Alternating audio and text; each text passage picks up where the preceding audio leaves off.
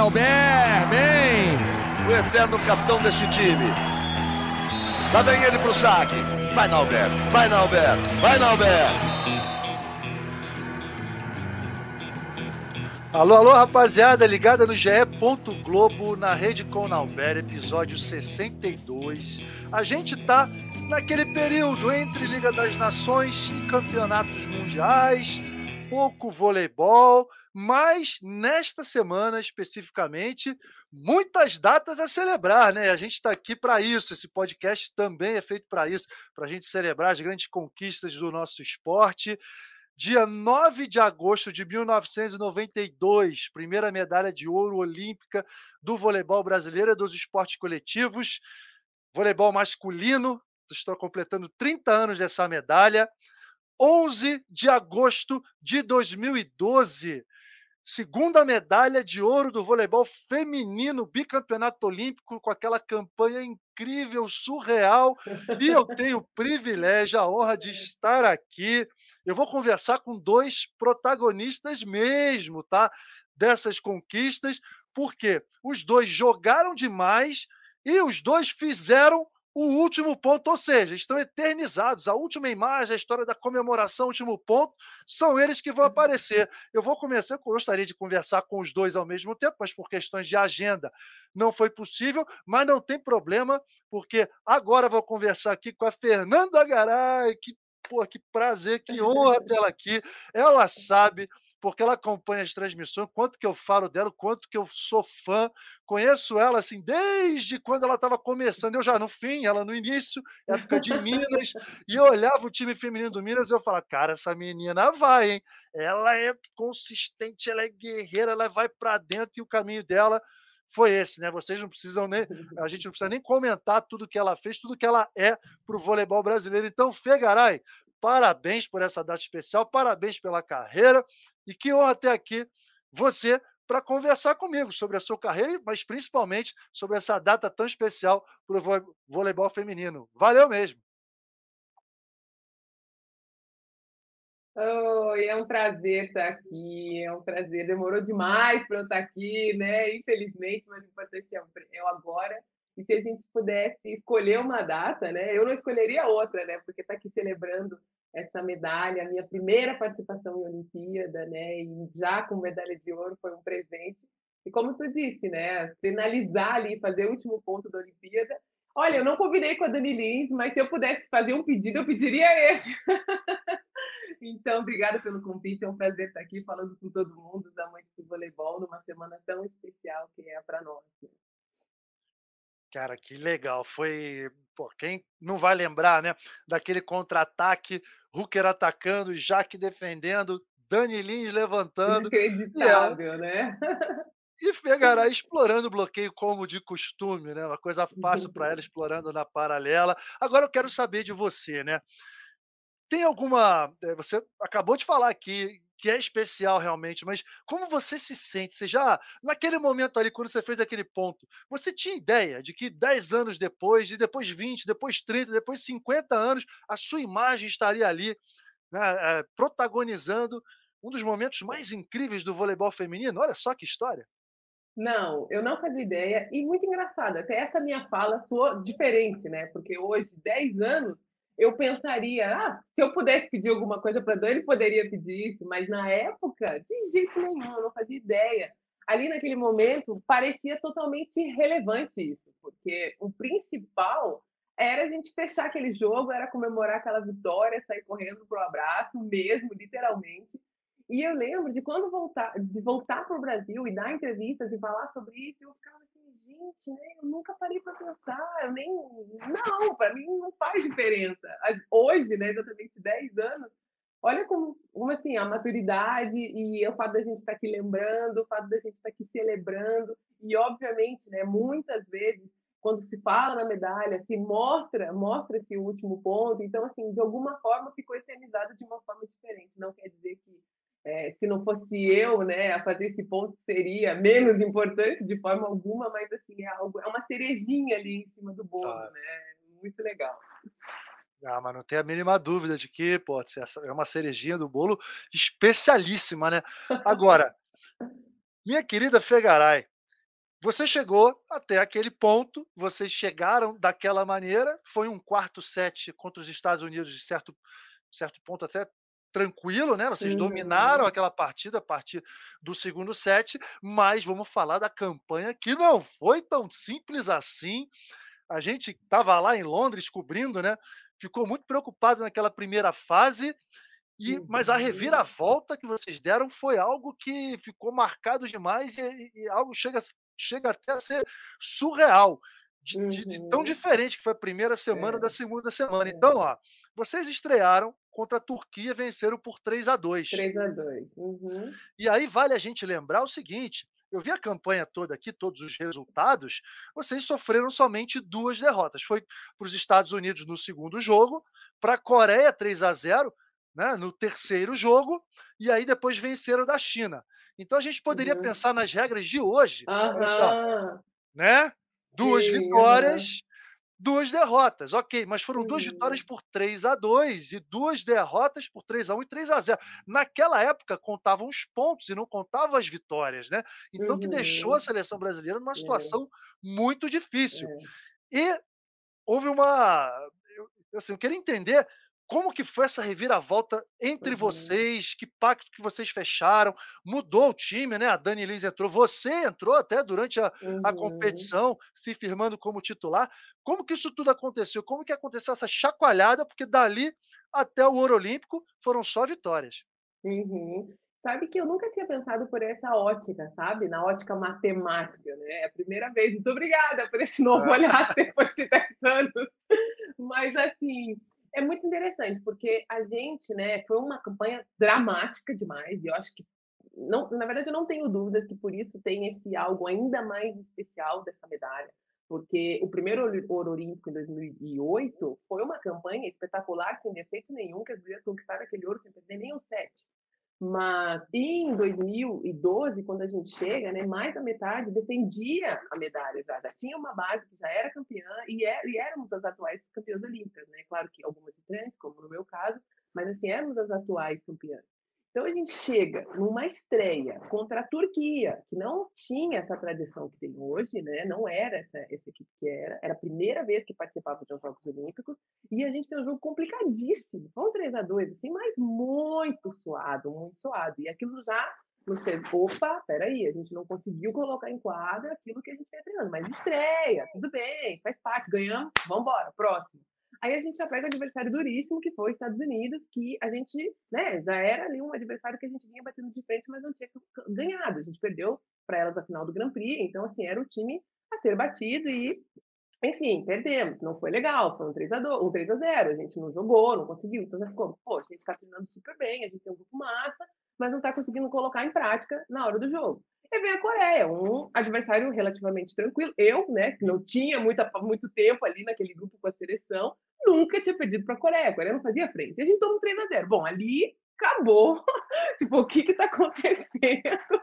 É, vai ser complicado. Enfim, a gente foi, juntou todos os nossos caquinhos, e aí a galera de casa, né, que está nos ouvindo agora, vai lembrar de aquelas histórias, né, do, do da gente se unir, fechar, da reunião, uh, é, louvor, né, porque foi ali, vamos se apegar em todos os santos, né, e, e, enfim, a gente conseguiu, de fato, ali se fortalecer como grupo, crescer, sabe? Eu acho que, quer dizer, eu não tenho dúvida que naquele momento cada um de nós, independente se era atleta, se era comissão, se era titular, se era reserva, mas se predispôs a dar um pouco a mais, né? E, assim, contribuir no que pudesse. E aí a gente tem aquele jogo dificílimo contra a China, que ali com certeza foi a nossa primeira final, né? Porque era um jogo que a gente não poderia perder de jeito nenhum, e como tu disse, foi um 3 a 2 Então a gente já saiu dali segurando, né? segurando a calça. E a gente dependia da vitória dos Estados Unidos, né? Que, é, que poderia ali, enfim, é, não ter levado a sério o jogo, não ter, enfim, poder tentar manipular algum tipo de resultado, mas isso não aconteceu. E eles que nos garantiram a nossa classificação, que eles ficaram em primeiro, a gente classificou em quarto. E por isso a gente pegou o adversário mais difícil da outra chave, que era a Rússia. E aí o jogo inesquecível da nossa é. passagem em Londres. E eu me arrisco a dizer que muitas das pessoas lembram muito mais desse nosso jogo de quarta de final do que a própria final, porque foi um jogo muito mais dramático, todos aqueles match points, aquele jogo assim que poucas pessoas conseguiram assistir por inteiro, né? Que aquele 3 a 2 ali no tie break, certeza que muita gente não assistiu. Mas então ali foi a nossa segunda final, né, que foi contra a Rússia. E aí depois semifinal, ninguém nem lembra. Eu tenho que aqui até eu tenho que puxar na minha memória porque ninguém lembra. Foi Japão, né? Pois é. ninguém, eu... ó, um joguinho tranquilo. Eu não lembrava se era Japão ou se era uhum. Coreia de novo. Eu tive que olhar porque eu não tenho nenhuma imagem, não foi tenho Japão. nenhuma imagem na é. cabeça. Foi assim, Japão, né? mas eu fiquei meio, hum, será que foi mesmo? Mas foi é. Japão, sim. Um jogo relativamente muito tranquilo, né? E claro que ali a gente não encarava desse jeito, porque a gente já tinha se complicado antes, então essa era a, a primeira grande lição, encarar firme, encarar forte. E aí a gente teve um jogo relativamente tranquilo contra o Japão, e aí passa para a final, que foi Estados Unidos. Começamos daquele jeito, né? Que era para a galera não esquecer o quão dramático tinha sido a jornada toda. Então a gente começa tomando uma, uma lavada ali naquele primeiro set. 25 a 11. A gente não viu a cor da bola. É, a gente não viu a cor da bola. Mas, assim, uh, muito doido, porque naquele quarto set, sabe? Isso foi uma coisa que me marcou muito. Quarto set da final, né? Que foi até tranquilo uh, me marcou muito, porque eu lembro de estar na rede, e aquele momento que a gente está na rede, esperando a, a companheira sacar, assim, a gente está analisando né, o jogo, uh, pensando assim, na estratégia, quem está na rede, quem está no fundo, e eu lembro de olhar para a David, que era o mais emocionante dela, da sua carreira. Dela, era assim, eu ali eu tive certeza que a gente ganhou, sabe? Que eu nunca me eu não vi nada certeza que nós seríamos assim, campeãs quando eu olhei para aquele semblante dela. E clássico, ela estava né? lacrimejando. Ela não estava mais jogando, ela tinha perdido. Entendeu? A gente não tinha ganhado, porque a gente tinha que garantir, né? Mas ela já tinha perdido. 24 a 19. A gente lembra dos campeonatos mundiais, né? Que a Rússia ganhou dois em cima do Brasil.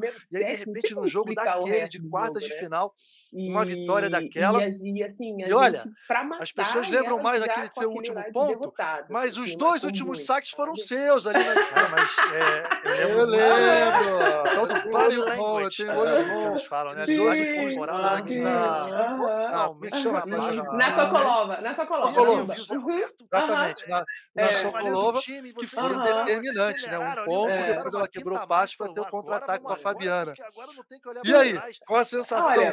de tem lembrar uma daqui. coisa, tem uma coisa que eu quero compartilhar aqui contigo, porque uh, eu, não, eu não acredito que a maioria das pessoas tenha se ligado nisso, sabe? E talvez alguns vão ouvir aqui hoje e vão lá no YouTube procurar o videozinho e lembrar. Mas no quarto set, antes de todos aqueles match points dramáticos, né? A gente foi roubado um ponto. Eu ataquei uma bola, tava 11 a 9, eu ataquei, a bola foi dentro, saí vibrando na diagonal, vibrando, no, comemorando. No ou no quinto? Quinto sete. Quinto, quinto sete. sete. Não, mas a bola foi um metro dentro. Muito né, dentro, exatamente. Na época não tinha o challenge. Então, assim, eu ataquei, saí vibrando. Ali a gente faria 12-9, que é, num tie break, é uma, é uma vantagem muito grande, Lógico. né? E aí, ele, o juiz deu dentro, não voltou atrás tal, e aí foi 11 a 10, uma diferença de um ponto. Então, uhum. assim, a gente vamos pensar que a gente poderia ali ter evitado todo aquele final dramático, mas perderia, né, esse sabor a mais. Enfim, uh, eu lembro muito claramente, assim, eh, e como eu falei, né, as gurias defendiam a medalha, a medalha de ouro, e, e já tinha toda essa rivalidade, esse clássico contra as russas. E eu lembro, assim, do olhar da Sheila, daquela determinação, assim, a gente não vai perder hoje, sabe? E isso é uma coisa muito legal que tem no esporte, que é essa troca de quem está chegando, com quem está mais tempo, sabe, com quem tem bagagem, sabe, um momento como aquele, de ela virar e falar assim, aqui não, hoje não, e contagiar, sabe? Não é só, aquele, tipo assim, dela pedir a bola e de ela matar ou de salvar, porque, né, foram seis match points, mas também a Thaís com uma bola, teve o ace, enfim, foi, foi uma construção da equipe, né? Não Sim. tem como dizer assim, ah, é, ali, naquela nossa trajetória, ficou mais do que provado que o voleibol é um esporte muito coletivo. Foi um, um, um trabalho em grupo, assim, que, meu, poucas vezes eu, eu tive a oportunidade de viver, sabe? Então, é, a, a, mas a, elas contagiaram a gente, sabe? Tipo, não, hoje não, a gente não vai perder, isso aqui é nosso, a gente vai ganhar. E o time se mobiliza daquela forma, sabe? Então, isso foi algo, assim, uma, uma lição muito grande para o resto da, que eu trouxe para toda a minha carreira. E é isso, eu chego ali no. Não lembro agora o placar, mas acho que era 19 a 19, sabe? E aí era o meu saque. E na passagem anterior, eu tava, o Zé pedia para eu sacar na Sokolova e eu achava que o meu saque não estava fazendo efeito. E ele, não. Mas eu, e aí, antes de ir pro saque, eu falei para ele, tá, mas e aí, vou lá ainda, né? Ele, não, vai lá, e vai dar certo. E, tipo, meu, ex, sabe? Eu lembro que ele até, ele vai seguindo ela, assim, vai seguindo atrapalhando, é, é. para não deixar ela buscar. E na bola seguinte, saca de novo nela, ela espirra, que a Statseva sai correndo, a levantadora sai correndo, dá um manchetão para cima, assim. Meu, eu nem, nem gosto de pensar, até me arrepia se fosse um outro ace, sabe? Um Mas detalhe. uma, uma, uma possibilidade grande. Outro detalhe, né? Que a gente fala muito, você deve acompanhar nas transmissões, né? Ah, gente, passe de contra-ataque, cobertura, uhum. coisas simples. Passe de contra-ataque foi seu ali. Bola tempo atrás da Fabi. Uhum, e a, gente, gente mata vê... o jogo ali. Uhum. Exatamente. O que a gente é. vê de gente naquela situação, tirando o passe é. da rede, não tendo aquele carinho uhum. necessário, você foi lá com é. tudo, é. né? Parecia. É. Um amor, né? Um amorzinho. Mirinzinho, é assim, vou dobrar a é perna, isso. botar lá bonitinho para facilitar a bola china. Então, assim, foi tudo. Foram todos os detalhes que acabaram uhum. acontecendo ali e vocês acabaram vencendo aquele jogo. Agora, eu quero preciso perguntar para você o seguinte: depois das dificuldades iniciais da primeira fase. Quartas de final, dizer, vocês passaram pelas dificuldades iniciais na primeira fase. Quartas de final, aquele jogo, conseguiram passar também. A Rússia teve um match point, teve um ataque na diagonal, a Jaque fora de posição, cara. Eu lembro uh -huh, fosse, é. ela defendeu na diagonal. Enfim, elas tiveram a bola do jogo, é. conseguiram passar. E aí, semifinal, tá chegando a final, toma 25 a 11.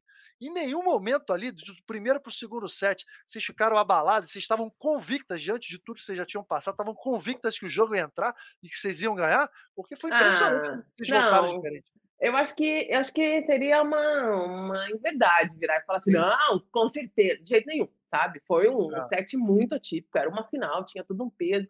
Só que eu não tenho dúvidas que a gente chegou muito fortalecida ali toda essa nossa essas dificuldades que a gente teve ao longo do campeonato só nos trouxe mais casca, mais resiliência. Então, assim, se eu tinha certeza naquele momento que a gente ia ganhar, não tinha, era minha primeira final, cara, sabe? Mas assim, eu tinha certeza que a gente ia lutar e vender muito caro. Então, assim, era ali naquele momento era esquece, tipo assim, faz de conta que foi igual a nossa primeira fase. Esquece o primeiro set e vamos lutar e vamos construir um outro jogo para frente, sabe? E aí aquilo que eu falei, a união do grupo, sabe? Uma vai puxando em um momento, outra vai puxando em outra, sabe? E nenhuma desistiu em nenhum momento. Então, é... e, e, e, outra coisa, né? O jogo mudou completamente, né? Tanto que foi 3 a 1 Então, assim, apagou aquele primeiro set, 3 a 0 para nós. O bom do vôlei é isso, né? A gente sempre é. fala isso também, né? Que o bom do voleibol, ok, você perde um set, mas o set seguinte começa do zero. Então, uhum. O, vôlei, o, dá sempre uma nova chance, diferente do basquete. O basquete são dois tempos, mas os, os uhum. pontos são uhum. acumulativos. Você já tem Justamente. que começar o segundo tempo correndo atrás. Futebol Justamente. é a mesma coisa. É, para nós, e é uma fala bastante recorrente, né? Que a gente fala assim, tipo, esquece, acabou, matou, já era, bota pro próximo, né? É isso, encerra o set e começa o outro do zero. Exatamente. Agora, você era bastante jovem ali, foi sua primeira Olimpíada. Você tinha 23, uhum. 24 anos? Quantos anos você tinha ali? Por aí. Uh... Ah, bom, tô com 36. Tinha 25, 26 anos. anos. 25, 26 anos. É, não, já, já não era não tão Não era tão assim. jovem, é. Mas assim, a minha primeira...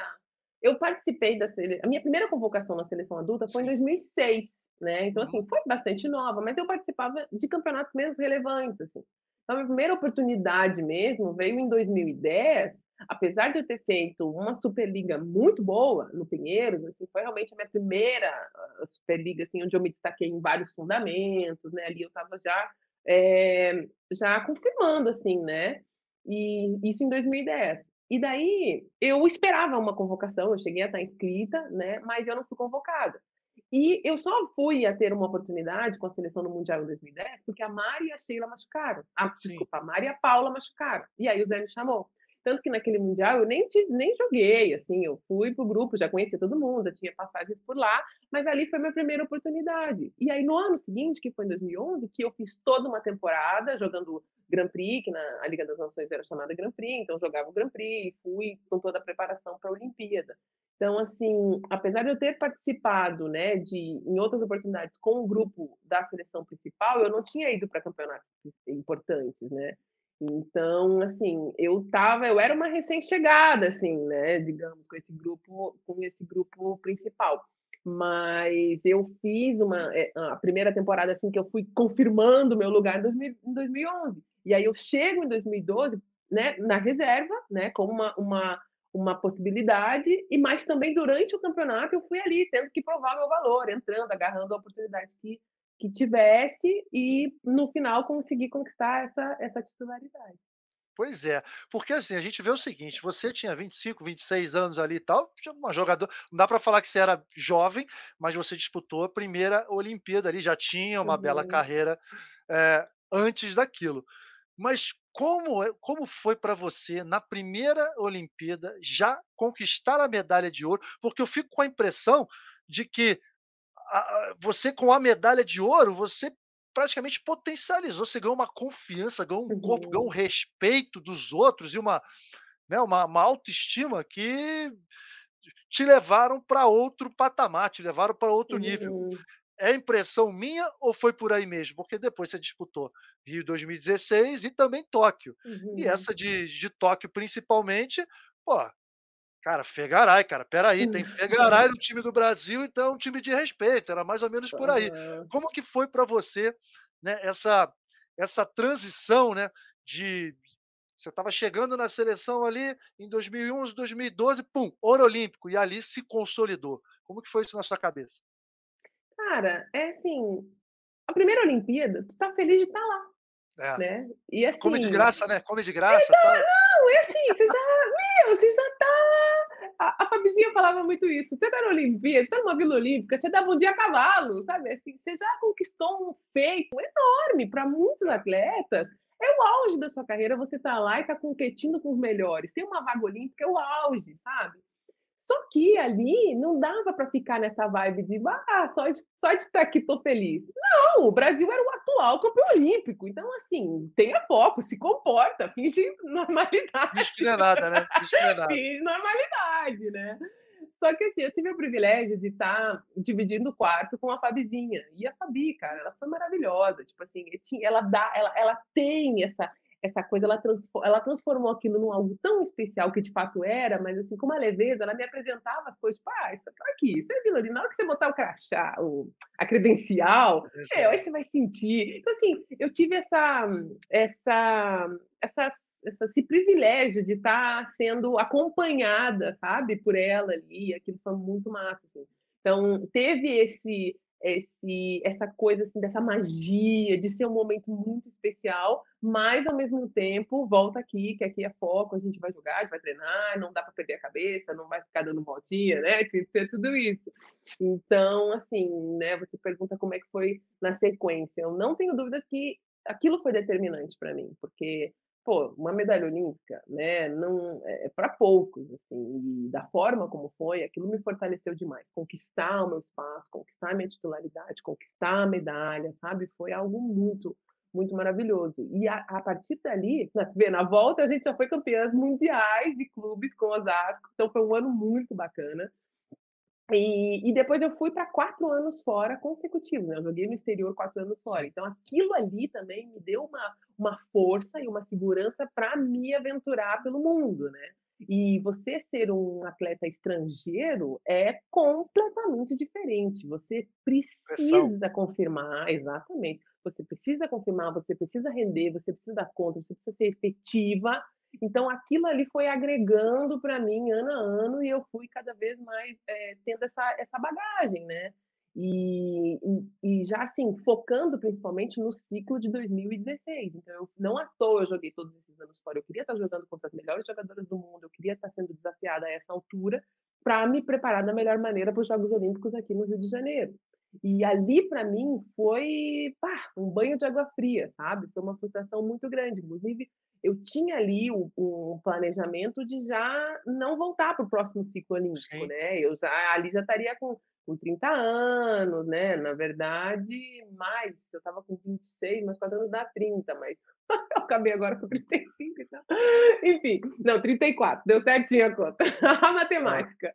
Então, eu já tinha os 30 anos, eu já estava com um relacionamento bastante tempo com o meu atual marido, mas era só meu namorado, tinha um plano de, de casar, enfim.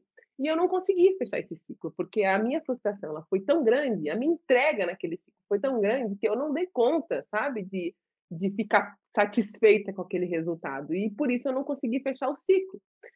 Na sequência, já tinha planejado ver meu casamento, então em 2018 eu não voltaria para o Mundial, porque eu também não me preparei para aquilo, né? Eu queria me dedicar um pouco mais à minha vida particular, mas aí aconteceu do Zé me chamar, então eu já voltei para a seleção de uma forma diferente, eu já voltei assim, uh, com uma maturidade. Eu, eu, naquele momento, eu não estava na minha melhor condição física, técnica, porque eu não tinha me preparado para aquele Mundial, eu não acreditava na possibilidade de, de poder ir. Então, assim, naquele momento eu consegui ver a seleção brasileira e estar na seleção brasileira de uma forma diferente, onde eu não, não estaria ali uh, só pela parte técnica, ou só né, naquele contexto assim, técnico mesmo, de botar a bola no chão, de, de ser uma liderança, enfim, eu teria que uh, ajudar e contribuir em outros aspectos também, sabe? Eu acho que ali me deu a possibilidade de, de viver a seleção de uma forma diferente. O resultado não foi melhor, eu não pude ajudar, não fiquei feliz com aquela minha participação, mas eu acho que me deu mais uma ferramenta para esses últimos Jogos Olímpicos. Então, quando eu volto para esse grupo, que eu não fiz parte né, de todo o ciclo, que eu uh, conhecia muitas das atletas, mas eu não tinha compartilhado, não tinha jogado com elas por muito tempo, eu acho que eu consegui né, trazer essa maturidade, trazer esse outro lado, que ele é mais humano mesmo, que ele é mais pessoal, ele no dia a dia, e linkar com um outro momento completamente diferente, porque eu já tinha feito uma Superliga diferente, eu já estava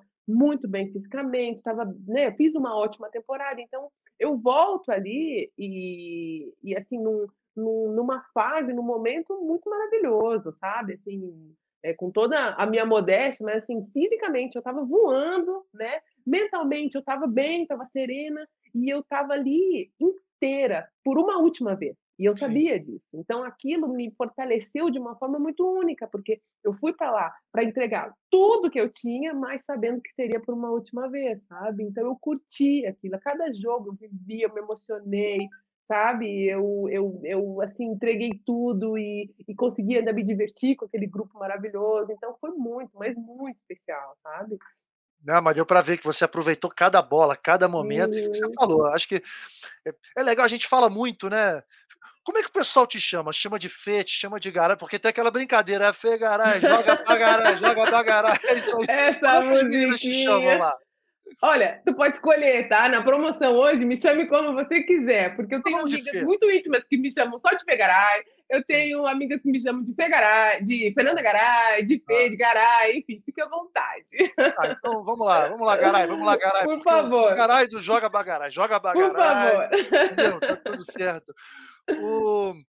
Eu ia te perguntar isso. É assim, muita gente fala, ah, o auge do atleta de 26 a 28 anos, 30, não sei o que. Cara, eu te vi uhum plena e no melhor, na melhor fase, no melhor momento aí, com 34 e tal. Isso está mudando muito, né? Essa questão de, de, de, da longevidade eh, dos atletas. E realmente você se sentiu no melhor da forma agora, recentemente, jogando a Olimpíada, foi isso? Seu uhum. Melhor? Vou falar assim, você jogou mais em Tóquio ou jogou mais em, em Londres? Eu joguei mais em Tóquio. Não, eu joguei mais em Tóquio. Primeiro, em termos de quantidade mesmo, vamos dizer assim, porque de tó, em Tóquio eu fui titular do começo ao fim, e, e em Londres já não fui. Mas em termos técnicos, eu não tenho dúvidas, porque eu, eu acho que foi. Eu consegui ser mais participativa, mais efetiva, né?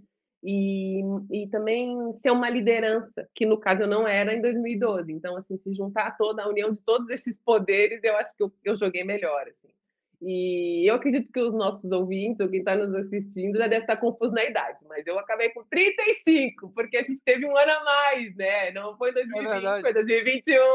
Então, 35, eu posso dizer que eu estava no auge da minha carreira, Sim, fisicamente, não, Beto, sem brincadeira. Eu fui fazer um post essa semana Sim. e eu fiquei chocada com o meu braço, o tamanho do meu braço. Eu peguei a foto, eu peguei uma foto para postar, eu olhei e falei assim, o que que é isso? Quem que era essa pessoa, sabe?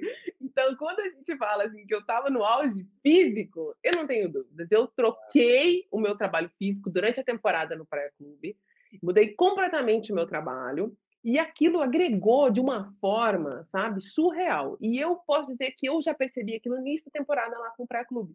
Porque eu peguei Covid na nossa preparação para o início da temporada, eu peguei Covid, eu fiquei 11 dias afastada. E quando eu voltei, eu voltei assim, meu, na, na academia pegando o mesmo peso que eu pegava, sabe assim, eu sentia um pouco fôlego, mas eu tava, eu, eu sentia que eu não tinha perdido, sabe? E na semana seguinte, a gente tinha ah, esqueci o nome, Super 8, eu acho que era o nome daquele torneio. que Como a gente Sim. não teve a fase final da temporada anterior, a gente teve esse torneio em Saquarema, naquela bolha. E, meu, foram três jogos consecutivos, dias consecutivos, 3, 3 a 2, e eu aguentei. Então, eu fiz assim, cara, eu vou dar sequência bem. nesse trabalho, porque do jeito que eu tô, peguei Covid, danada, não treinei, aguentei. Eu ganhei os três troféus Viva Vôlei, Guri. Viva. Aí eu falei, não, eu vou seguir nesse trabalho que eu acho que vai me dar condição de estar bem o ano inteiro, né? E aí, no final da temporada, aconteceu aquela conversa, eu conversei com o Zé, né, sobre a possibilidade de voltar para a seleção. E aí eu, eu me senti segura, sabe, naquele momento. Eu me senti segura porque eu tinha feito uma boa temporada, apesar da minha idade, apesar de todos os meus problemas físicos, assim, que eram lesões crônicas. Eu senti que eu poderia contribuir, sabe? Claro que ele me disse, eu acreditei, né? Mas eu estava fisicamente muito bem, então assim, eu poderia esticar um pouquinho mais ali a né, após a Superliga para estar bem na seleção. Tá, muito bem. Agora, Fegaray, seguinte, tá acompanhando a seleção feminina agora, o que que você tá achando delas para o Mundial? Aí, aí, vai dar pódio, dá título inédito, como é que você tá vendo o cenário aí Cara, Mundial? eu, eu Difícil, né? gostando muito do que eu tô vendo, sabe? Eu não vou, não vou mentir, eu não vi todas as partidas da Liga das Nações, mas as partidas que eu vi, eu fiquei muito feliz. E eu vou te falar, sabe, que eu fiquei feliz e não foi só pelo resultado, mas pela atitude dela.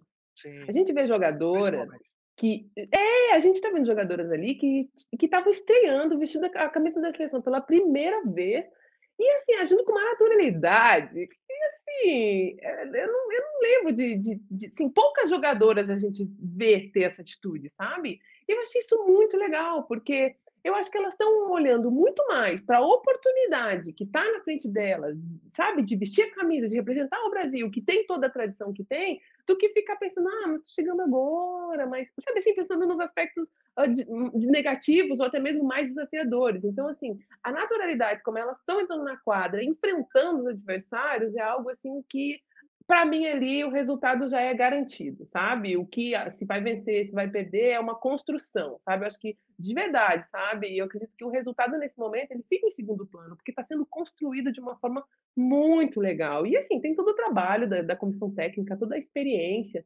né? Claro, a gente viu uma maioria ali mais inexperiente, mas né, a gente sabe que tem a referência da Gabizinha, tem a referência da Macris, tem a referência de- da Carol, que já, que já estavam, né? Agora chega a Carol Gattas também, que certamente pode contribuir muito com, com essa experiência. Então, assim, a troca ela vai acontecer, mas o primeiro requisito, né? O primeiro ah, aspecto mais importante é a atitude, é o querer delas, e isso elas já mostraram, sabe?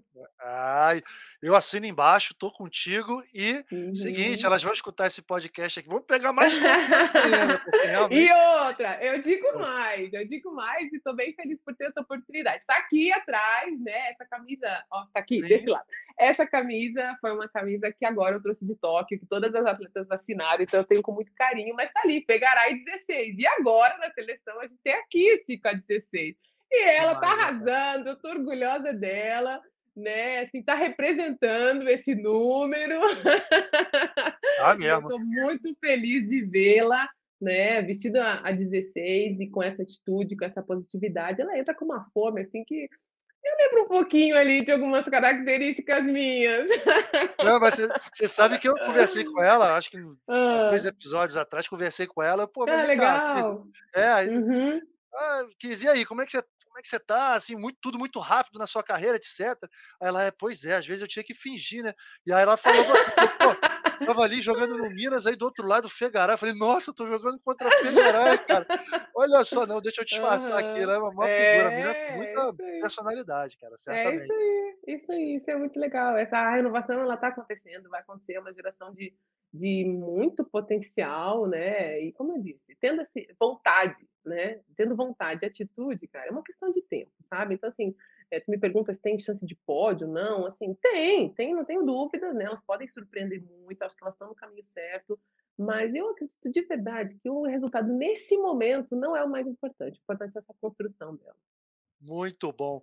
Minha querida Fegaray, para a gente encerrar, seguinte, Fabiana, Thaís, Adenísia, Jaque, Fegaray, Paula Pequeno, Natália, Fernandinha, Danilin, Sheila, Tandara, Fabi Alvim, técnico Zé Roberto e toda a comissão técnica.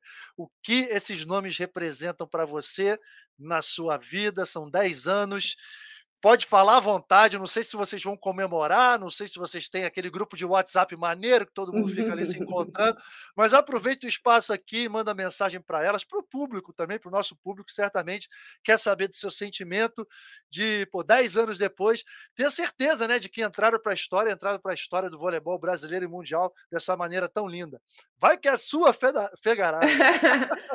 ah, que bom ter essa oportunidade. Acho que primeiro cumprimentar a todos, né, celebrar de alguma forma. A gente não tem esse, esse, esse plano de encontrar, mas eu acho que cada um vai celebrar a sua maneira, né? Quem esteve lá, quem participou, quem viveu aquilo sabe bem a luta que foi, né? E a vitória que a gente conquistou juntos. Então, todo mundo teve, sem dúvida nenhuma, sua importância ali na, na, naquela medalha. Eu acho que é tempo.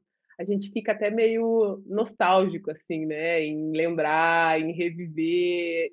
E a gente aqui falou não só de Londres, mas também desses outros Jogos Olímpicos. E e eu te falo, né, que é um mês que, meu, são muitos acontecimentos no voleibol brasileiro, sabe? É um mês de Olimpíada, um mês de lembranças, é um mês que agora eu, eu, eu vou, fiz um ano que, que, que, que fiz essa pausa na minha carreira, então, assim, são uma mistura de sentimentos aqui dentro, mas quando eu olho para trás, quando eu revivo esses momentos, eu me sinto muito orgulhosa, muito feliz de toda essa trajetória que, que eu escrevi, que muitas pessoas acompanharam, sabe? Eu entendo, entendo mesmo a falta que muitas pessoas falam, que dizem de me ver na quadra, sabe? E isso é só só traz ainda mais, uh, só confirma, né? Todo toda essa minha esse meu orgulho, assim, certo? Se as pessoas reconhecem isso, é sinal de que eu de alguma forma fiz fiz bem feito, vamos dizer assim, né? Mas eu mergulho hum. muito dessa minha jornada, dessa minha carreira, da entrega que, que, que eu dei em todos os momentos, né? E eu só não estou na quadra, só não continuo em quadra porque eu não poderia entregar da mesma maneira. Então, assim, é, continuo assistindo muito, torcendo muito, vibrando para essas novas gerações, né? Que, que seguirão representando a seleção brasileira. E, e vamos embora, né? Vamos escrever as cenas dos próximos capítulos. É isso. Cara, Fegaray, cara, olha só, parabéns, parabéns mesmo pela, pela sua carreira, por essa medalha de ouro, mas por tudo que você fez durante a carreira.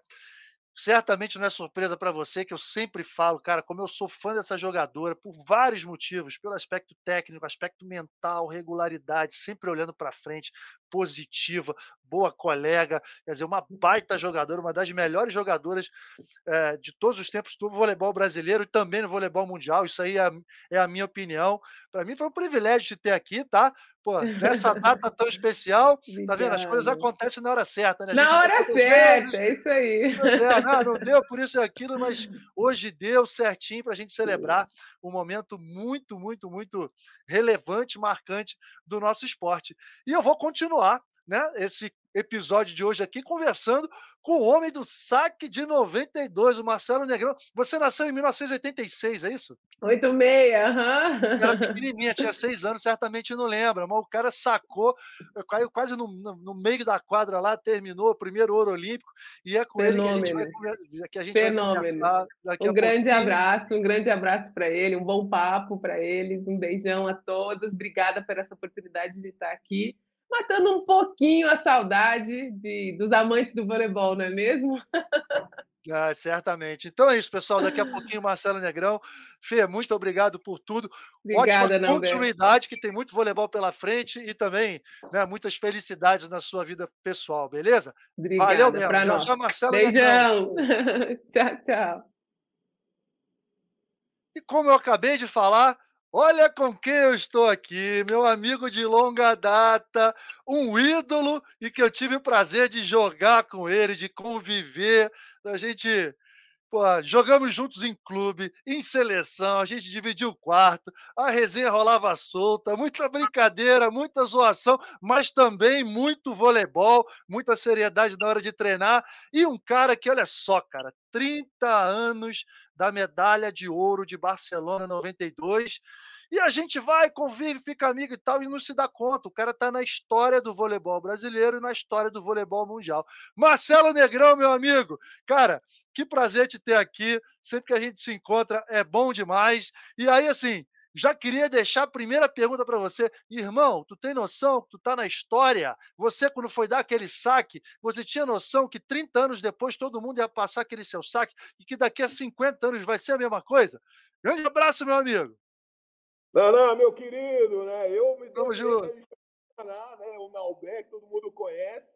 Mas, cara, eu, a gente, você sabe a nossa, é, a nossa amizade, você sabe o quanto eu gosto de você, você sabe o quanto eu te admiro como jogador. Para mim, um dos melhores ponteiros que já existiu, o cara mais habilidoso que já existiu no voleibol brasileiro, no voleibol mundial. Você sabe como eu sou teu fã, né? Passamos grandes momentos da nossa vida juntos ali jogando, né, tendo a resenha e cada um sabendo um pouco da, da história de vida de cada um. Você sabe o quanto eu gosto de você, o quanto que é bacana eu poder estar tá falando hoje com você aí, o quanto eu curto né, essa sua evolução aí dentro da, da mídia, trabalhando aí na Globo, podcast, tudo. Você sabe que aqui realmente é, é uma torcida positiva demais para você, verdadeira. Né? Então, cara, é, é muito bacana poder conversar com você aqui, tá certo? E depois respondendo a sua pergunta, Pô, Nana, eu jamais imaginei, cara, que a gente ia conseguir um feito desse.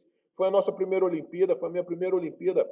Eu tinha recém feito ali 19 anos, é, é, inexperiente em relação à, à, seleção brasileira, chegando ainda como meio que calouro, eu era o, o jogador mais novo, era o pai do dia toda hora, né? Para quem não sabe, o pai do dia era responsável de acordar todo mundo, responsável por material, responsável por tudo dentro de uma, de uma seleção brasileira e ainda era o titular né? Mas por ser o mais novo, ainda tinha que carregar todo esse material da galera. Ainda passei uma fase carregando a, a mala do bebê de Freitas, porque tinha que carregar a mala do técnico também, pra ter ideia. Limpava a bola, limpava a quadra depois do treino. Cara, eu passei por todas as fases e chegar numa seleção brasileira numa Olimpíada já era uma honra muito grande.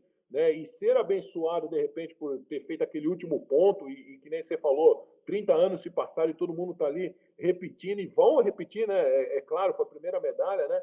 Cara, foi uma, uma, uma sensação maravilhosa e é até hoje, eu digo que eu costumo a, a saber cada dia que passa o que é você ser um campeão olímpico, né? Eu encontro pessoas até hoje, Nana, aqui falam para mim, cara, naquele teu último ponto, eu dei um beijo na hora de comemorar com a minha né, atual esposa, e foi ali que eu a conheci, e foi ali que né, surgiu o namoro e casamos e tal. Eu encontrei pessoas, Ana, para você ter ideia, que aquele último ponto, o cara tirou um print da foto ali no, no na televisão e fez uma tatuagem, cara. O cara me mostrou a tatuagem, cara. Então, nossa, cada dia que vai acontecendo é que eu vou descobrindo realmente o peso daquela medalha, né, cara? Mas, enfim, tudo isso falando, é sempre um prazer enorme ver você, Naná. Vamos lá. Legal demais, porque os mais jovens, muitos deles estão escutando aqui agora, mas a gente tem um público também que assistiu com todo carinho naquela época. As pessoas não têm a dimensão do que foi aquela medalha de ouro para o esporte brasileiro, não digo para o vôlei brasileiro, não, para o esporte brasileiro, a primeira medalha de ouro do esporte coletivo. Era um momento, né, Celo, que uh, o Brasil ia para a Olimpíada e não ganhava muitas medalhas, eram poucas medalhas. Tanto é que é. na Olimpíada de Barcelona foram três somente. Né? Teve Gustavo Borges com a prata, Rogério Sampaio com ouro e vocês com ouro. E aí foi uma explosão, cara. Os caras se tornaram assim ídolos, era bitomania todo mundo naquela época que curtia esporte se lembra onde estava quando os caras ganhavam. E foi uma coisa, Celo, e já entrando um pouquinho na, é, no que antecedeu aquela campanha, no que antecedeu aquele dia da final contra a Holanda. É, foi uma evolução, uma crescente que talvez nem vocês esperassem, né? Porque muita gente falava assim: não, esse time aqui é jovem, vai ser preparado para Atlanta 96. E aí, de repente, vocês Sim. vão e ganham a medalha de forma, entre aspas, antecipada. Mas o time encaixou de uma maneira assim inacreditável. O que, que você acha que foi o principal, né, para que isso acontecesse em tão pouco tempo, porque foi o primeiro ano do Zé Roberto. Zé Roberto chegou em 92 e aí foi essa evolução exponencial, assim. Como que foi no dia a dia para até chegar aquele grau de evolução? Ó, a primeira coisa assim, né, é, é em relação à, à, parte tática, né, é, o time era muito bom, tinham grandes jogadores em cada posição, isso era, era, era um fato, só que tinham jogadores na mesma posição, e aí só joga um, né, é, o Zé descobriu que eu conseguia atacar pelo meio, porque a gente naquela bola de aquecimento toda hora, né, batendo a bola ali, e vinha no primeiro tempo só para botar a bola no teto tal. Então ele, pô, o Marcelo consegue atacar uma bola de meio. O Carlão era aquele coringa que sabia jogar nas pontas, sabia jogar de oposto, sabia jogar de meio, jogava em todas as posições. E ele sempre era um, era um cara muito bom na, né, nas posições que entrava, era um diferencial. Tinha o Giovani que atacava aquela bola rápida e tinha um passe. E o bloqueio do Giovani ele era referência para a gente na época do bloqueio, né?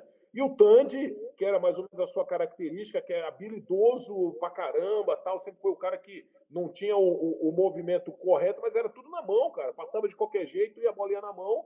Né? A gente disse que era o Bernardo, o vôlei, eh, foi a sequência, né? O Bernardo, o Tandy e você, né? Três caras que, meu Deus do céu, não sei como é que fazia e a bola ia na mão dos caras o tempo inteiro, né? Então, pô, todo mundo tem que jogar. E como é que vai fazer isso para jogar? E o Zé chegou para mim e falou: Marcelo, ó, uma das coisas desses caras todos aí, o que está faltando para você é o bloqueio.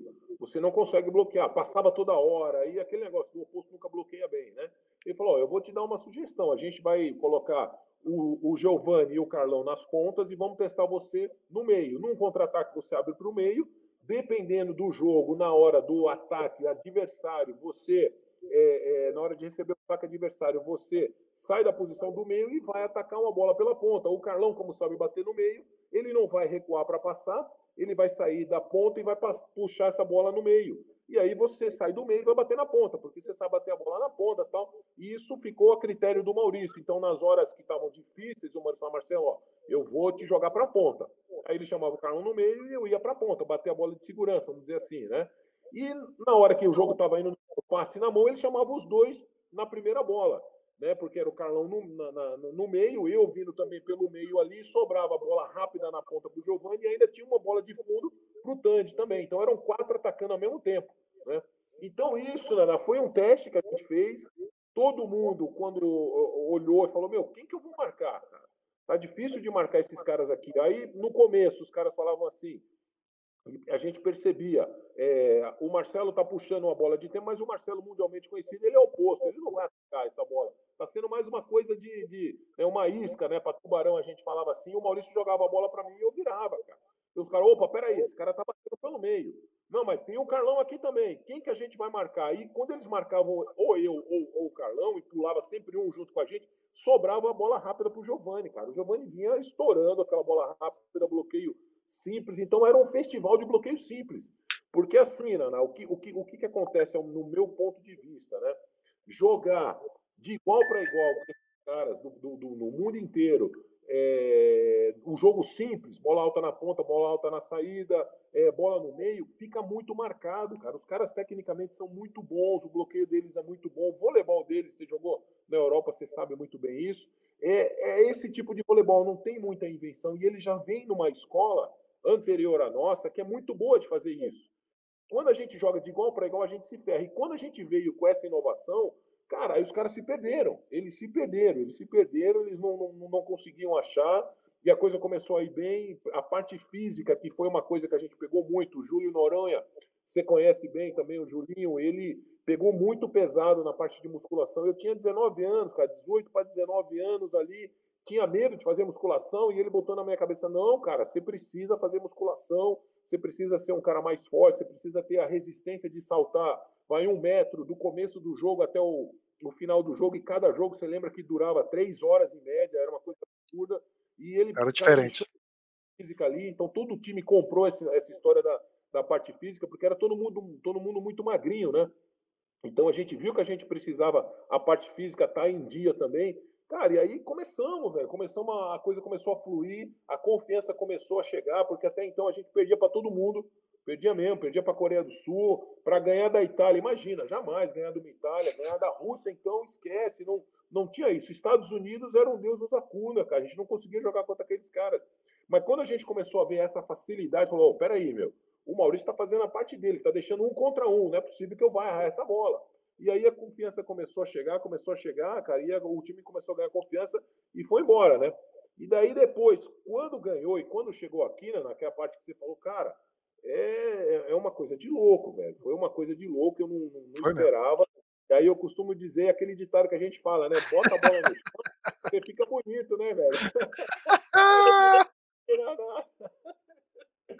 ah, muito bom. Eu falei, cara, o que, é isso? Eu fiquei bonito, cara, imagina. Então a gente fala, bota a bola, estoura a bola na, na ponta lá e bota ela no chão, que você vai ficar bonito, né, cara? Então, cara, virou uma loucura esse Brasil aqui em relação ao vôlei, né? Ah, demais. E aí, galera que tá ouvindo, é o seguinte: a gente jogou junto no Banespa um ano, por sinal, foi um ano muito divertido. O Zé Roberto era o nosso técnico, era um time de moleque, né? E aí, Sim. o principal conselho que o meu amigo Marcelo Negrão dava pra molecada era justamente esse. Ele falou assim: porra, vambora, quer ficar bonito? Vira essa bola na ponta aí, quer ficar bonito? Vira essa bola no meio. É, e a molecada se motivava, eles ficavam motivados, todos eles ficaram bonitões. E olha só que legal, né? né, né Cela? A maioria daquela galera ali foi para a seleção depois, fez carreira na seleção. A gente está falando pô, do Gustavo, tinha pô, Ricardinho, tinha uma, uma galera ali que, que fez uma carreira importante na seleção. Agora, deixa eu te perguntar: a campanha.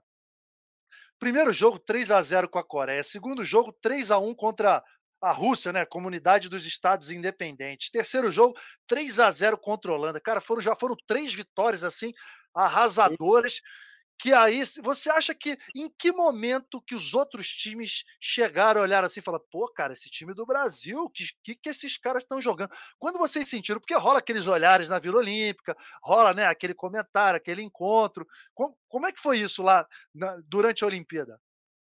Eu acho, eu acho que eles começaram a perceber um pouquinho mais é, quando a gente começou já a ganhar alguns jogos importantes, como a, a Holanda não era tido como um time favorito ainda, então meio que vai, ganharam da Holanda, tudo bem, a Holanda pode tropeçar aqui ou ali. Então, até então não era um time visto ainda como, poxa, esses caras são favoritos. Eu acho que depois de Cuba, Nanato, depois que a gente conseguiu de ganhar Cuba. de Cuba, aí, porque o, o, o, Mundial de 90, que foi aqui no Brasil, foi a final Itália e Cuba. Né? Então, Cuba era esperado, de repente, uma final olímpica de novo, Itália e Cuba na final olímpica. E quando a gente conseguiu, né, quando nós conseguimos atropelar Cuba, pô, aí os caras olharam assim e falaram: Meu, esses caras estão com um jogo diferenciado.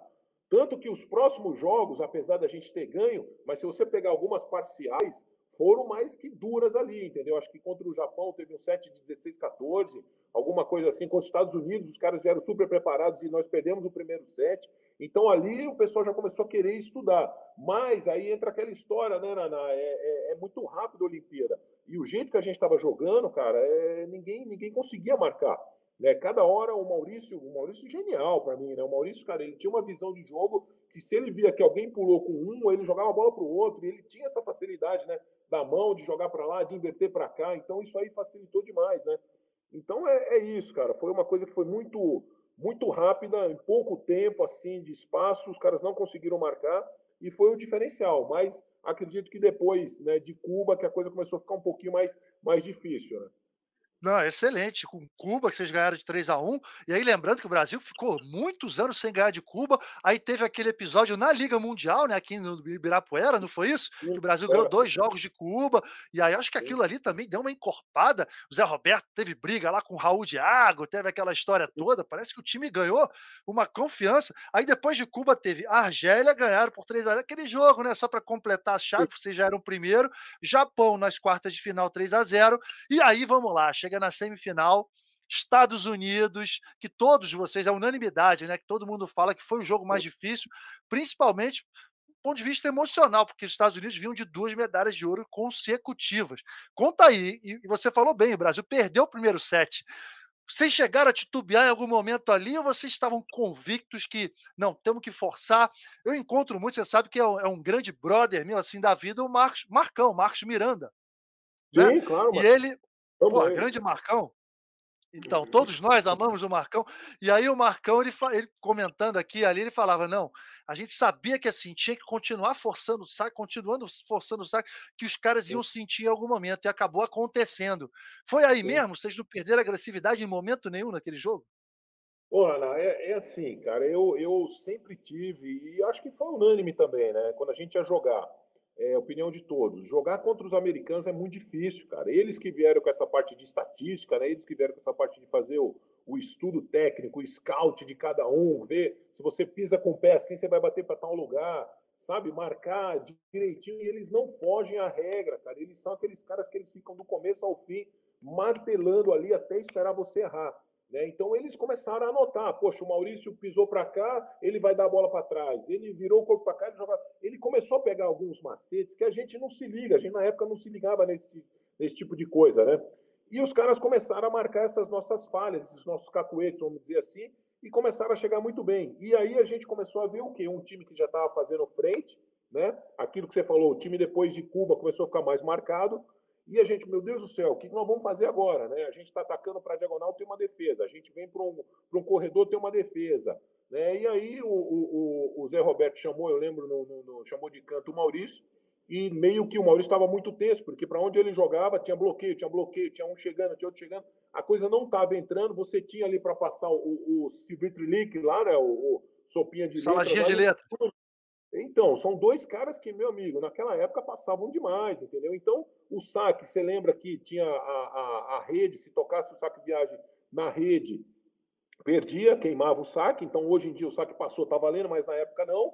Então, o saque tinha que ser um saque que você tinha que saltar muito e vir de cima para baixo para angular essa bola. Então, era um saque arriscado. O saque não estava funcionando. E se você sacasse, né, como a gente sacava por baixo ali, sem, sem saltar, é, para os caras era, pô, era brincadeira de criança, os caras jogavam a bola na mão e os caras começaram a crescer no jogo e a gente, meu Deus, e agora? Né? Será que a coisa vai né, por água abaixo? Aí veio, lógico, eu, eu não levava muito tá, Nana, em relação a isso, essa, esse tipo de pressão, mas alguns jogadores já falavam, pô, será que nós vamos perder e, e, tudo aquilo que a gente fez vai acabar aqui agora? O Brasil não ganha dos Estados Unidos, é difícil ganhar dos caras mesmo, os caras em Olimpíada crescem, aí você via lá do lado de lá, e aí é outro, outro detalhe, né? O Jeff Stork, você lembra, ele é canhoto, e quando ele estava na rede, ele atacava. E a gente, pra gente, aquilo era uma novidade. Você ter um, um, levantador que atacava. Você não sabia quando o cara ia levantar, quando o cara ia atacar. E ele atacava muito bem. Então aquilo tudo pra gente também era uma novidade, né? E a gente falou, meu, e agora? Como é que vai ser contra esses caras, né? Mas aí, o que, que aconteceu? O Maurício tomou um, um, uma bronca do Zé Roberto ali, botou a cabeça no lugar e a coisa começou a andar, cara. A coisa começou a andar. Aí a coisa começou a vir a distribuição. Ele começou a ter mais lucidez naquele momento. Aí ele enxergava quem estava mais livre naquele momento. E o jogo começou a entrar devagarinho, devagarinho, devagarinho. O saque começou a funcionar, como o Marcão também bem colocou. E aí o jogo começou a ficar mais fácil. Quando a gente viu que o jogo estava mais fácil, cara, aí a gente foi indo. Mas eu, só para você ter uma ideia, né, eu lembro bem no último ponto que a bola passou perto da minha orelha, tá? É, o, o, o ele atacou a bola do fundo e eu vi a hora, eu estava na diagonal, eu vi a hora que ele pisou. Então, quando ele pisou, que foi o último ponto, eu já saí vibrando, cara. Aí a bola passou assim, eu nem liguei para a bola, entendeu? Eu liguei porque eu, eu, eu rezando para que o juiz visse aquele momento. E o juiz viu e apitou que ele pisou, cara, mas foi um alívio, velho. Foi um alívio, uma sensação assim de. Cara, não, não foi a final o momento mais importante foi esse jogo, porque muito se falava e fica aquele zum, zum, zum, né? A gente às vezes não quer ouvir, mas fica aquele zum, zum, zum. Pô, será que, né, fez o que fez e agora vai perder para os Estados Unidos? E quando vai amarelar, vai amarelar para os americanos, aquela, aquele caô, né? Pô, agora é final e, meu, seja o que Deus quiser. E aí vem uma outra coisa, aquilo que eu te falei, eu não levava muito em consideração, era muito novo, não tinha essa noção, mas se falava muito, nossa, agora chegamos na final, já fizemos o que a medalha de prata fez, então já a prata já é garantida, sabe? Então já chegamos aonde os caras chegaram, já fizemos a nossa parte na história, tal. E aí uma hora chegou o Amauri e falou no vestiário um, um, é um jogo contra a Holanda e falou, cara, ó, eu já passei por isso, eu já cheguei né, é, é exatamente no ponto que vocês estão aqui agora. E a gente só depende da gente, cara. A gente não tem que achar que já tá bom, a gente não tem que achar que é, vamos pensar no que vai acontecer depois dessa medalha, em termos de fama, em termos de dinheiro, em termos de né, o que, que vai acontecer. Não, pensem, pelo amor de Deus, no jogo. A gente tem um jogo aqui agora, uma final aqui agora. Pensem nisso, esqueçam o que vai acontecer depois, esqueçam que já tá bom isso aqui agora, não que a gente pode chegar muito mais além, cara. Isso aí eu lembro muito bem quando o Maurício chegou e falou, mesmo porque eu ficava no quarto com ele, né? Então ele estava sempre falando, pô, Marcelo, calma aí, vamos lá, tá indo muito bem, mas não acabou ainda. Não acabou ainda, então vamos embora, vamos embora. Então, assim, Nara, foram, foram momentos assim, realmente, né, por ser a primeira medalha, e ninguém está preparado para aquilo, cara, foram momentos bacanas que eu vivi ali. Cara, sensacional. E você ficou no quarto com a Mauri, quer dizer, o mais novo com o mais experiente. Agora, Celo, fico tentando, cara, entrar na tua cabeça. Você falou, ah, eu não ligava muito para pressão. E realmente você nunca ligou para isso. Pô, a bola sobrava na frente, você dava porrada e estava tudo certo. Mas, cara, é absolutamente raro isso. Né? Você chegar numa Olimpíada, um time daquela idade, você tinha 19 anos. O Tandy Giovanni, acho que tinha 22 anos, o Maurício 23 22. ou 24, né? Só tinha é o Carlão e o Paulão, mais experientes. E a, a, sensação, assim, nós que acompanhamos toda a história e tal, a gente ficava imaginando, pô, em algum momento eles vão sentir, em algum momento vai ter o, né, uns altos e baixos, uma irregularidade. Isso não aconteceu. Cara, você foi jogando, uma, assim, era uma bola por vez, um ponto por vez, você em momento nenhum sentiu aquela ansiedade, tipo, caramba, a gente está muito próximo dessa medalha de ouro. No jogo contra a Holanda, tipo, caramba, tá próximo. E agora? Como é que vai ser? Porque você sabe que isso acontece. Não sentiu nada disso, cara, em momento nenhum. Pô, Ana, é, é, é uma coisa engraçada, né, cara? Porque assim, eu. É, todo mundo me pergunta, você não sentiu nada? Eu tinha uma pressão grande que eu, eu me colocava, por ser um cara novo, e a, na, o outro jogador que era o meu reserva era o Pampa, né? E eu era um cara novo, 19 anos ali, é, e todo mundo falava, pô, mas o cara é muito novo. Tinha aquele, né? Não é um preconceito, mas teoricamente tem que jogar os caras mais velhos, né? Então eu me colocava numa pressão do quê? De, cara, eu tenho que jogar bem todo jogo. Eu tenho que jogar bem todo jogo. Eu preciso jogar bem todo jogo é, é, para não dar essa margem de erro, para não perder esse lugar aqui, porque eu quero terminar uma Olimpíada como titular. Eu quero vingar como titular. Então eu me cobrava já o tempo inteiro. Então eu não ficava preocupado, poxa, é, tá ganhando, é, o time agora pode ser campeão. Não, cara, eu falo, meu, eu tenho que jogar bem, eu tenho que sacar bem. Sabe? Você não queria sair. Você não queria eu sair não do jogo.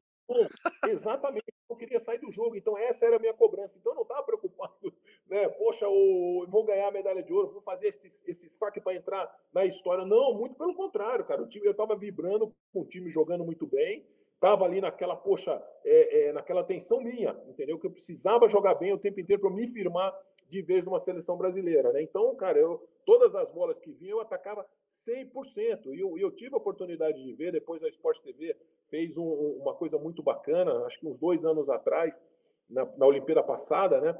É, eles passaram é, é, todas as os jogos nossos, aí fizeram um reprise de todos os jogos, eu pude ver jogando. Cara, eu não aliviava uma, não aliviava uma, entendeu? Então eu tinha muito esse negócio, cara, se eu aliviar, o Zé vai me tirar. Se eu aliviar, o Zé vai me tirar. Então, meu, eu vou dar porrada o tempo inteiro aqui, era a única coisa que eu, que eu pensava em jogar bem, entendeu? Então aí eu, eu batido nesse momento de sentir a pressão de você campeão, vou ganhar uma medalha, né? Ah, cara, sensacional, que relato maravilhoso. Agora, Cielo, é o seguinte, cara, Aquele time, naquela época, jogou de uma forma totalmente diferente. A gente acabou de falar aqui, totalmente diferente em relação aos outros times. Você, 30 anos depois, assim, avaliando, né? Você que pô, é técnico, que já tem pô, uma maturidade, uma experiência, é, onde você acha que aquele time está? Né? Em que lugar que ele está para o voleibol mundial, para o voleibol brasileiro, enfim, que, que papel que aquele time tem? Eu posso falar assim, na, na, a minha geração que veio logo em seguida, eu tive o prazer de jogar com vocês logo em seguida, né?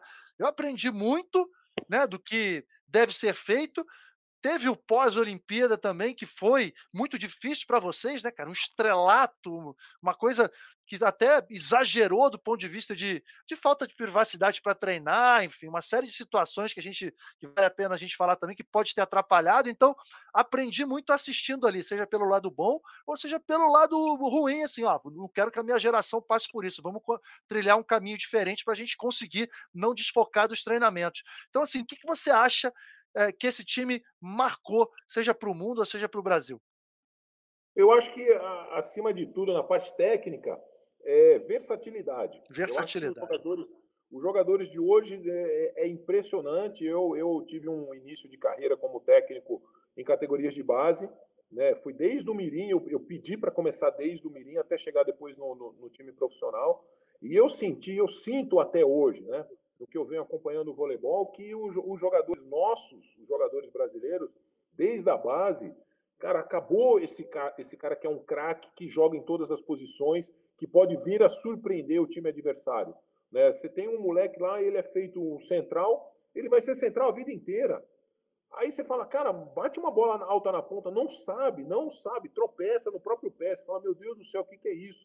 Aí você pega, pega um ponteiro e fala, cara, vai bater uma bola rápida, né, no meio ali, uma, uma desmica, uma bituin. Eu sei que hoje não se faz mais isso, mas, cara, o que, que fazem, os que fazem, que eu já vi fazendo ainda hoje, por incrível que pareça, ainda pega bloqueio simples sem bloqueio. Uhum, então, não, com essa que, tipo, certas jogadas que se faziam antes, não se pode mais fazer. Entendeu? Eu acho que está muito. Né, bola alta na ponta, bola alta no meio, é, é, bola rápida no meio, melhor dizendo, né, bola alta na saída, uma pipe e, uma, e a bola do fundo pro oposto. Acabou, cara. Os caras estão marcando aí. Não, mas os caras são grandes. Tudo bem que os caras são grandes, mas, cara, você surpreendeu o adversário num momento que né, às vezes pode ser crucial numa partida, vale muito a pena ou que pelo menos você tenha isso como qualidade, porque você não sabe a hora que você vai precisar mudar um pouco o teu estilo de jogo de tanta marcação e justamente aí vem a modernidade que os caras sabem exatamente o que você vai fazer. Nego pega 300 jogos e fala, cara, esse cara só bate para diagonal. Se você não tiver um pouco mais né, de habilidade para mudar o teu, teu golpe, bater um pouco mais diferente, uma coisa, né, puxando mais para o corredor, explorando a mão de fora, e os caras não têm, e só que é assim, Naná, os caras vêm com esse conceito desde a molecadinha, desde a base. Então, eu acho que isso aí a gente está muito para trás, ficou para trás, eu não sei porquê, e na nossa época não. Tanto que tivemos essa facilidade, porque eu sabia atacar no meio, mas você tinha um tanque que batia na, na saída também, no fundo saída. Hoje, se você pegar um, um, um, ponteiro e mandar ele atacar do fundo pela saída, ele não sabe, cara. Ele sabe bater a pipe, mas o fundo saída ele não sabe. Entendeu? Então é, é uma coisa assim que eu falo, meu, estão mandando para trás, cara, não é possível, né? Enfim, isso daí eu acho que esse lado aí técnico, é, a gente conseguiu mostrar para o mundo que certos jogadores de certas posições podem ser mais versáteis, né? Isso aí Exato. aconteceu e, enfim, estão mandando para trás. É, é, uma das opiniões minhas que a gente deixou e que eu achei que fosse continuar e, e não está assim, né? E aí a outra coisa que você falou bem foi do, do, do lado de voltar para o Brasil e nós não fomos preparados em relação ao que era fama. Eu não sabia o que era uma assessoria de imprensa, porque as pessoas é, é, ligavam para mim direto. Poxa, eu quero fazer uma entrevista com você, vou ligar aí na tua casa tal. E a gente conversava né, por telefone, não é como tem hoje aí o vídeo, mas era uma entrevista por telefone, o cara ia na tua casa, ou, ou, a televisão ia na tua casa, fazia, mas não tinha assessoria de imprensa, não tinha nada. Cansei de marcar duas, três entrevistas no mesmo horário, no mesmo dia, cara. Nossa, entendeu?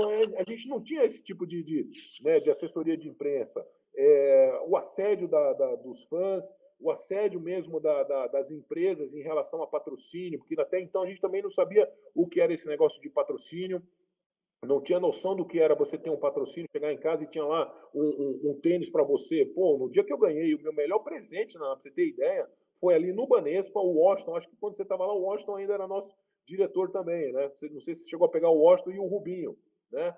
É, é, o Rubão. E, e o, o Washington chegou, chegou para mim no meu aniversário de 15 anos e ele falou assim: Marcelo, eu tenho um presente para você. Ele me deu um tênis, cara. Pô, esse tênis aí era o Rainha Bernard, azul, é, é, é aquele azul royal, né? Sim. E aí, o que, que aconteceu? Eu pegava esse Rainha Bernard, eu usava para ir no shopping, cara, calça jeans e Rainha Bernard, entendeu? E eu lembro disso até hoje. Então, meu, era, era, era outro conceito, entendeu? E o que, que aconteceu? E de repente você chega em casa e tem lá um tênis, você ir num restaurante e não pagar conta. Cara, a gente não era preparado para nada disso, né? Então eu acho que depois da medalha, a próxima Olimpíada, que seria justamente o, o maior feito nosso, né? Duas Olimpíadas, como foi os Estados Unidos, é, o, o, time se perdeu. Eu acho que nós não fomos preparados e aí serviu, tanto é que serviu para a sua geração depois que ganhou, né?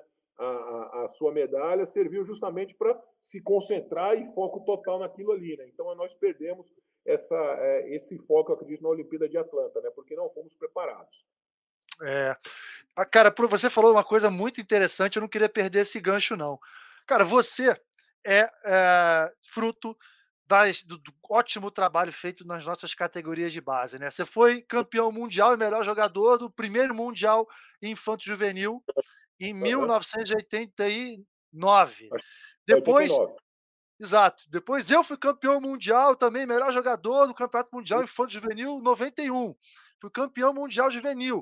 Você você foi para a seleção juvenil também, que tinha Tandy, Giovanni, pô, uma galera que chegou na, na, no adulto e que era base desse time de Barcelona 92, Maurício um pouquinho antes. Quer dizer, nós somos frutos das nossas categorias de base. Te preocupa ver a, a nossa base hoje em dia, que está com resultados pífios né, nos campeonatos mundiais e que houve um declínio muito grande, você acha que essa, a gente está começando a pagar essa conta e essa conta vai ficar mais alta ainda daqui a alguns anos?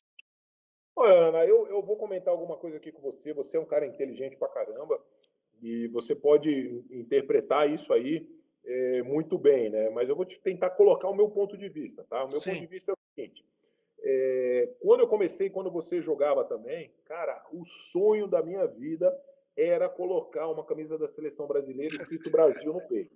Cara, aquilo para mim era. E quando você era convocado para uma seleção de base, era você mais 30. A gente dormia em alojamento, a gente comia comida de quartel, ficava alojado em quartel.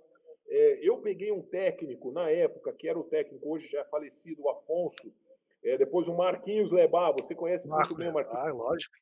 Eram treinos exaustivos, eram treinos até a morte, eram treinos que é, é, rastejamento solo, né? Lógico que hoje não vai se fazer mais isso, mas quando o Afonso veio com o tal do rastejamento solo, e cada vez que você saía rastejando, você tinha que ir cantando o hino nacional. Cara, quando ele chegou e, e deu o corte e deixou os 12 enfileirados ali na, em cima da linha, ele chegou e foi chamando um por um, entregando a camisa do Brasil. Cara, você chorava, velho. Você chorava com aquilo ali.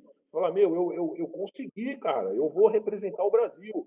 E aí, quando você entra na quadra para jogar contra uma Argentina, meu amigo, mas a bola não cai no chão nem por nada nesse mundo, entendeu? E você defendia aquilo ali, cara, a seleção brasileira com. Cara, é, você não queria dinheiro, você não queria nada. Entendeu? Você não pensava nada disso. E aí, poxa, o tempo foi passando, a coisa foi evoluindo como tem que ser. E hoje você chega na, na, nas categorias de base e você vê a molecada já com tudo, né? Você já vê os caras já ganham 10 material de treino, já está no local treinando, porque Saquarema é evolução e, e, é maravilhoso, aquilo é muito lindo, e o Brasil é referência graças ali, mas sabe, eu acho que a base poderia sentir um pouco mais. Não é normal, não é normal, na minha opinião, Naná, um atleta pedir uma dispensa de uma seleção brasileira. Isso para mim não, não, não, não cabe, entendeu? Não entra. Acho que é uma honra você poder colocar o nome do Brasil no peito e jogar pelo, pelo teu país. E hoje a gente tem alguns casos de atletas pedindo dispensa e acha aquilo absolutamente normal entendeu? Então, acho que falta esse, esse empenho um, um, pouco a mais das categorias de base. Aí, eu acho que o pessoal está sendo, sabe, entregando as coisas muito fáceis para essa molecada que está chegando e eles não estão dando o certo valor. E isso daí também pesa. Isso também pesa. Eu acho que o, o jogador está indo para uma seleção brasileira adulta não tão preparado psicologicamente, né? Porque para você chegar numa seleção brasileira adulta, cara, aquilo ali é o sonho realizado. E, meu amigo, apesar da, do, do, tipo de treinamento, apesar, cara, a vontade conta muito.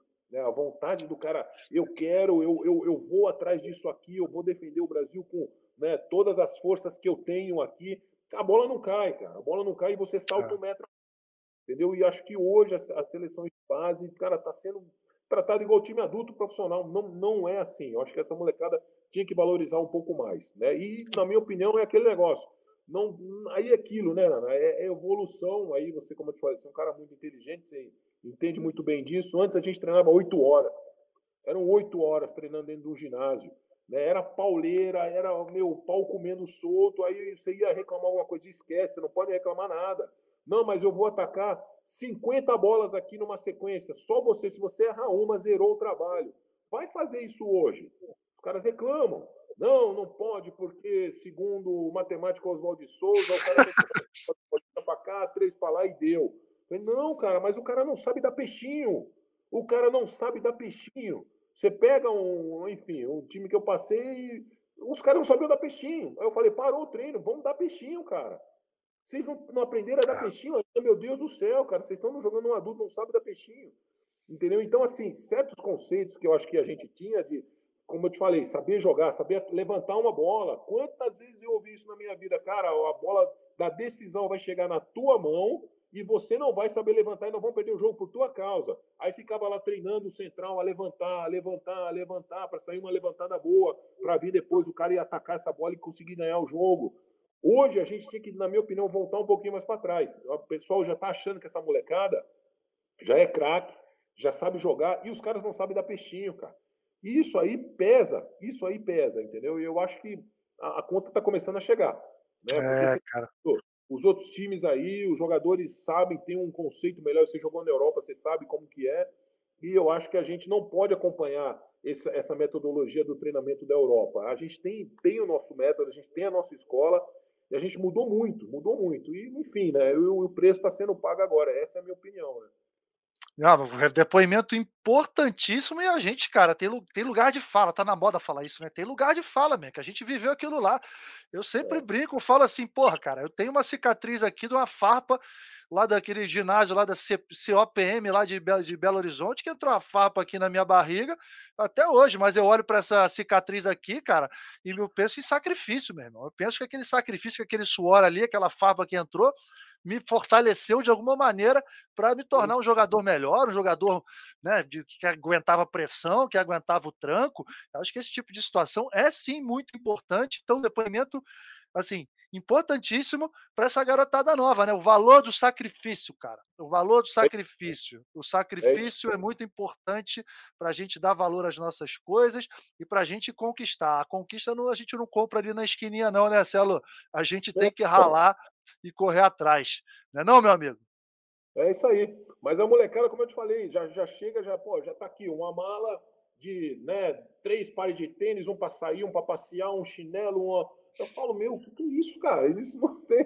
Tá tudo muito de mão beijada, entendeu? Eu acho que os moleques tinham que ralar mais, conquistar mais. E se o time adulto chega lá e treina duas horas de manhã, duas horas à noite, o time de base tem que treinar oito horas, era o dia inteiro treinando enfim, ralando mesmo, ralando mesmo, porque só assim para aprender e dar valor, né? E quando botar uma camisa da seleção brasileira, meu amigo, o cara tem que chorar, velho. O cara tem que chorar porque, cara, é, é a, honra maior que um atleta pode ter é justamente defender o seu país. E não entra na minha cabeça, sinceramente, não entra na minha cabeça um, um atleta ou um jogador ou uma jogadora pedir dispensa da seleção brasileira, cara. Acho que isso aí não tá com nada. É. Enfim. Celo, seguinte, cara, é um episódio especial teve Fernanda Gara antes, agora você. Os episódios aqui, ó, tem uma regrinha que não podem passar de uma hora. Com vocês eu consegui quase 20 minutos a mais. Mas infelizmente, pô, infelizmente eu vou ter que já partir para o encerramento, porque se, pô, eu, eu ficaria aqui porra, o tempo inteiro batendo papo só na resenha, mas eu tenho como, como sugestão, né? Já partir para o encerramento aqui. E aí eu queria falar o seguinte para você, mesmo. O que, que representa? Vamos lá. Quando, o que, que você sente aí quando você pensa em Maurício, Negrão, Tandy, Giovanni, Paulão, Carlão, Talmo, Pampa, Janelson, Amauri, Doglão, Jorge Edson, os 12 jogadores. Aí eu quero saber quando você pensa em Zé Roberto, em Marcos Miranda, em Júlio Noronha, em Matias, em Sami Melinski, né, em, em, outros da comissão técnica aqui, não queria esquecer de ninguém. Se eu tiver esquecido, você é, adiciona aí. Mas o que, é que, que, isso representa aí no teu coração? Pode falar à vontade deles, se quiser também deixar mensagem para eles, cara. Fica à vontade. Agora a hora é tua. Ó, não é, não é nem, nem voleibol, tá? Eu acho que é, são, são amigos que Deus me deu. Não são de sangue, mas são de coração, cara. São amigos e, e, e pessoas importantíssimas na minha vida. É, serviu e, e serve como exemplo para todo mundo ver que a gente não consegue ganhar nada sozinho. Isso é um grupo, né? A gente precisa de todos e todos tiveram a sua contribuição ali e a gente entrou para a história e todos, todos nós entramos para a história juntos, cara, juntos, juntos. Então, são amigos de uma eternidade muito grande que eu sei que a qualquer momento da minha vida, se eu precisar ligar para algum deles ali, os caras vão fazer de tudo para ajudar.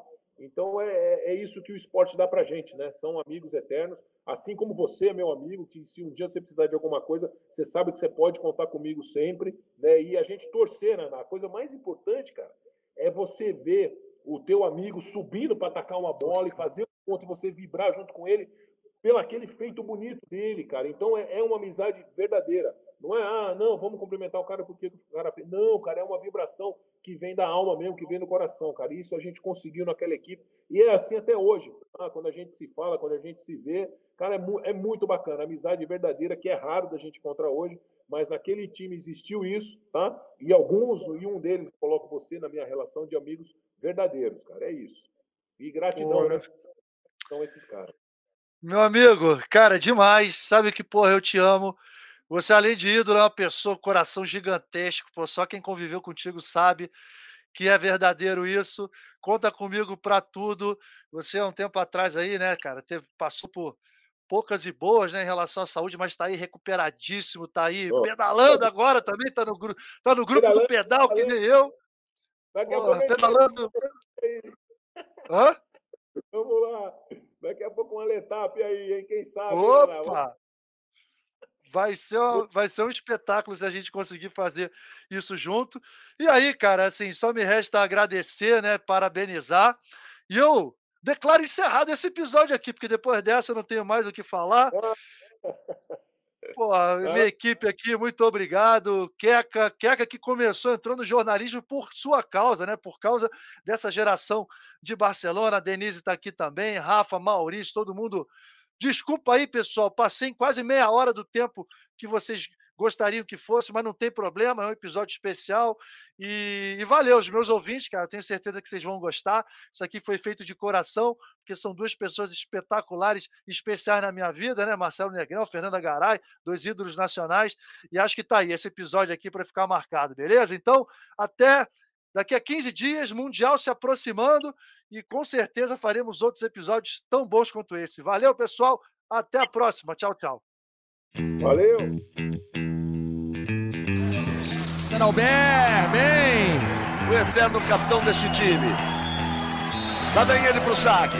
Vai, Nalber, vai, Nalber, vai, Nalber.